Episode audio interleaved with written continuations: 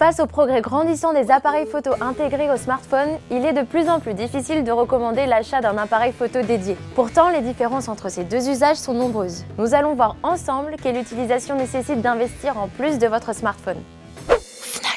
Le premier iPhone est sorti en 2007 et depuis, ça nous paraît normal de prendre des photos avec un téléphone. Tout d'abord anecdotique, la qualité des images issues des smartphones s'est grandement améliorée. Aujourd'hui, on multiplie les mégapixels, les modes de prise de vue et le nombre d'objectifs et de capteurs sur nos appareils. Comme le dit le proverbe, le meilleur appareil photo est celui qu'on a sur soi. Voilà ainsi la plus grande qualité de notre smartphone. Constamment logé dans notre poche, le smartphone se dégaine à la vitesse de l'éclair et ne nécessite pas de réglage ou de matériel spécifique. En ayant un téléphone sur soi, on s'ouvre à d'autres possibilités photographiques que l'immortalisation d'un paysage ou d'un souvenir entre amis. On utilise même notre smartphone comme un véritable bloc-notes. On photographie le numéro de place de parking pour se souvenir de l'emplacement de la voiture, on immortalise le tableau pour mémoriser un cours de mathématiques ou le compte-rendu d'une réunion par exemple. Enfin, le partage des images est un besoin moderne auquel seuls les smartphones peuvent répondre de façon totale. Facile d'envoyer une photo à ses proches avec WhatsApp ou de partager ses clichés sur Instagram, un clic et la Terre entière peut contempler vos plus beaux paysages. L'opération est bien plus fastidieuse sur un appareil dédié. Si de nombreux appareils photos sont dotés d'une connexion Wi-Fi ou Bluetooth, cette dernière ne permet que d'envoyer les images vers un smartphone.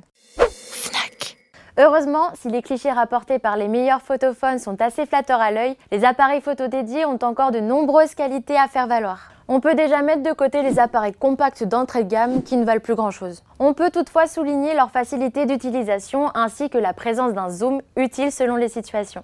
Du côté des bridges, ces appareils à l'objectif non modifiable, le constat est un peu plus flatteur. Si leur boîtier est plus massif, ils peuvent compter sur un zoom ultra performant allant parfois jusqu'à x125, idéal pour les photographes animaliers dans l'âme ou les amateurs de détails lointains. Aucun smartphone ne peut à ce jour rivaliser avec une telle faculté à voir loin. Viennent ensuite les réflexes et les hybrides. Les qualités de ces appareils sont indéniables même s'il faut prendre en compte l'encombrement et le tarif parfois effrayant.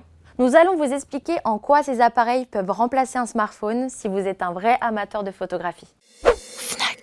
Premier critère, les réglages. Les appareils photo dédiés permettent à l'utilisateur de gérer intégralement tous les paramètres de la prise de vue. Les photographes désireux de pousser leur pratique de la photographie devront obligatoirement passer par cette étape. Avec un réflex One hybride, il est possible de contrôler parfaitement l'exposition par le biais du triangle d'exposition. Il est composé des trois paramètres phares, la vitesse d'obturation, l'ouverture et la sensibilité ISO. En gérant manuellement les paramètres, il est possible d'obtenir le résultat souhaité là où le mode tout automatique du smartphone peut être un frein. On peut prendre l'exemple d'une scène à contre-jour pour laquelle le photographe a des intentions bien précises, comme laisser le sujet dans l'ombre ou au contraire l'exposer parfaitement. Pour aller encore plus loin, les hybrides et réflexes permettent de changer d'objectif et donc de choisir leur focale. Les experts ne manqueront pas de souligner l'importance de la longueur focale sur l'apparence d'une image. Et au-delà du cadrage, la focale influe également sur le rendu par le biais du phénomène d'écrasement des perspectives. Rien de mieux que le contrôle sur tous les paramètres de la prise de vue pour obtenir l'image souhaitée par le photographe. Contrairement à la plupart des smartphones, ces appareils photo permettent de gérer l'ouverture de l'objectif. En plus de gérer la quantité de lumière reçue, le contrôle de l'ouverture permet également de gérer le flou d'arrière-plan. C'est ce qu'on appelle le bokeh. Si les smartphones sont capables de reproduire un effet similaire, le résultat est bien moins flatteur, souvent trop artificiel et parfois même approximatif. Le contrôle sur la vitesse d'obturation permet de figer un mouvement, un chien qui court ou une voiture qui passe à toute vitesse par exemple. Mais il offre aussi la possibilité de laisser parler le flou selon les envies du photographe. Pour finir, la sensibilité ISO permet de mieux réussir ses clichés en basse lumière. Elle peut également servir les intentions artistiques du photographe par l'apparition voulue de bruit numérique. Vous savez, ces petits points multicolores qui gâchent les photos en basse lumière et effacent les détails de l'image. Tous ces paramètres permettent de passer du stade faire des photos à faire de la photo. Il est évident que les amateurs les plus motivés souhaiteront se lancer dans une pratique plus technique pour finalement obtenir le cliché parfait. En regardant sur l'écran de notre smartphone, les photos sont assez flatteuses.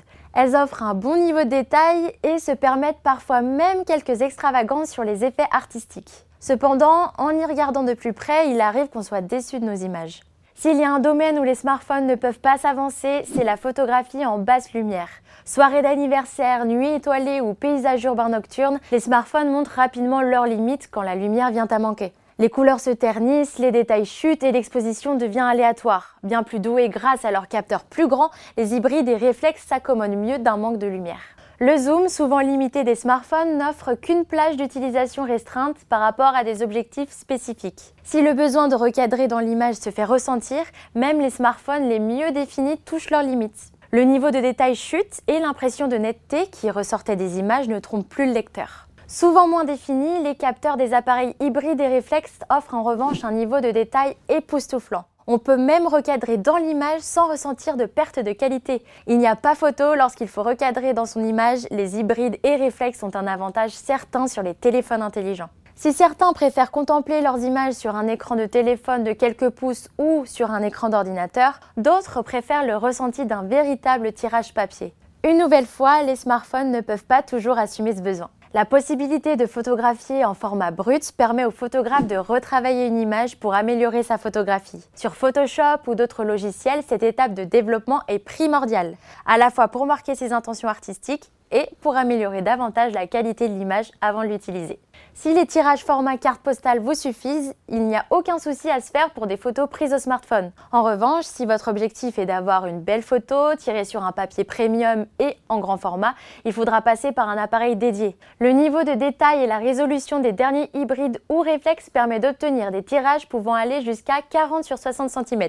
Parfait pour décorer une pièce. La même opération à partir d'un cliché de smartphone montrera rapidement les lacunes du petit capteur de téléphone. Si vous souhaitez vous lancer de manière plus poussée dans la photographie, que vous voulez tirer vos images ou simplement profiter d'une qualité au top, l'achat d'un appareil hybride ou réflexe est indispensable. En revanche, si votre objectif est uniquement d'immortaliser les souvenirs sur le vif et que les réglages sont une tâche trop fastidieuse, le smartphone vous suffit amplement. Vous ne vous encombrez pas de matériel lourd et fragile et vous pouvez partager vos instants de vie avec vos proches en toute simplicité sur le web ou par message. À vous de définir vos envies.